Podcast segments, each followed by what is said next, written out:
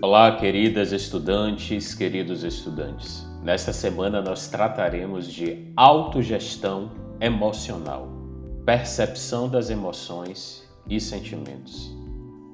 Bom, para que analisemos essa concepção de autogestão emocional, precisamos associá-la a um conceito básico que compreende a habilidade de desenvolver a autoconsciência sobre as nossas próprias emoções, sabendo identificá-las para direcioná-las de forma mais adequada e menos prejudicial a nós e, por consequência, aos outros.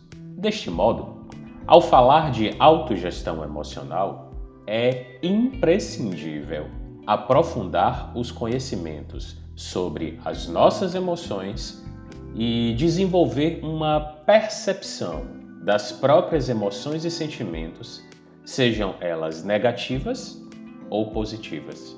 Pois para que se tenha uma boa autogestão emocional, é necessário saber reconhecer as emoções e sentimentos de qualquer natureza para poder manejá-los de modo funcional e saudável.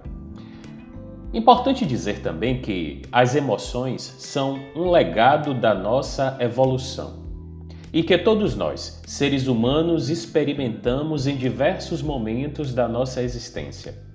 Para que vocês tenham uma ideia, a palavra emoção vem do latim movere, que significa mover, acrescida do prefixo é, que denota afastar-se, ou seja, quando tratamos de emoções, pressupomos uma ação imediata como reação a algum estímulo, ou seja, é uma resposta do organismo do sujeito a determinado estímulo que o circunda em determinado ambiente, em determinada condição. Nesse direcionamento, a gente pode reconhecer as emoções como importantíssimas para entendermos a sua função e de como podemos utilizá-las ao nosso benefício. Como já dissemos, as emoções ela têm uma função adaptativa. E elas servem também para a nossa sobrevivência, uma vez que elas foram desenvolvidas naturalmente ao longo de milhões de anos tendo o potencial de nos servir como um sofisticado e delicado sistema interno de orientação. Nesse sentido, elas nos alertam quando as necessidades humanas, naturais, aquelas próprias da existência do indivíduo, não são encontradas. Por exemplo, quando nos sentimos sós, nossa necessidade é encontrar outras pessoas para que a gente possa evitar, prevenir ou afastar aquela sensação de solidão que para nós é extremamente difícil de administrar. Quando nos sentimos receosos, nossa necessidade é por segurança e por aí vai. Um outro ponto importantíssimo que cabe destacar sobre as emoções é que elas nos auxiliam na tomada de decisões. E, obviamente, quando estamos tratando de decisões, são decisões que possam ser potencializadoras para a nossa condução no mundo, assim como para a nossa relação com as outras pessoas, já que as emoções são uma fonte extremamente valiosa de informações. Você sabia que quando, por exemplo, as conexões emocionais de uma pessoa estão danificadas no cérebro, elas não podem tomar nem mesmo decisões simples? Por quê?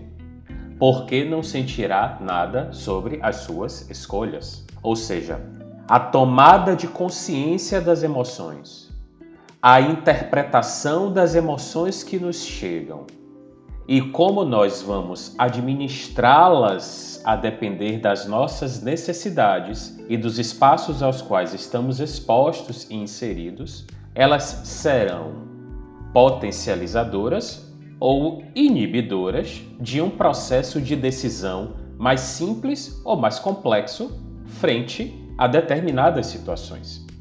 As nossas emoções também nos ajudam e ajudam muito no ajuste dos nossos limites. Por exemplo, quando nos sentimos incomodados com o comportamento de uma pessoa, as nossas emoções nos alertam. Se nós aprendemos a confiar em nossas emoções e sensações, isto nos ajudará a ajustar os nossos limites que são necessários para proteger a nossa saúde física e mental. Por isso que dissemos anteriormente que a administração ou autogestão das emoções tem uma função de sobrevivência e de adaptação. Em nosso repertório emocional, cada emoção desempenha uma função específica, preparando o corpo para diferentes tipos de respostas. Querem mais um exemplo? Na raiva, na raiva, o corpo se prepara para uma atuação vigorosa, como por exemplo, golpear o inimigo. Já no medo, o corpo se mobiliza para que a pessoa considere a possibilidade de agir, fugir, se esconder, tendo uma atenção fixa na ameaça imediata, para que possa calcular a melhor resposta a ser dada naquele momento, naquele instante, naquele espaço.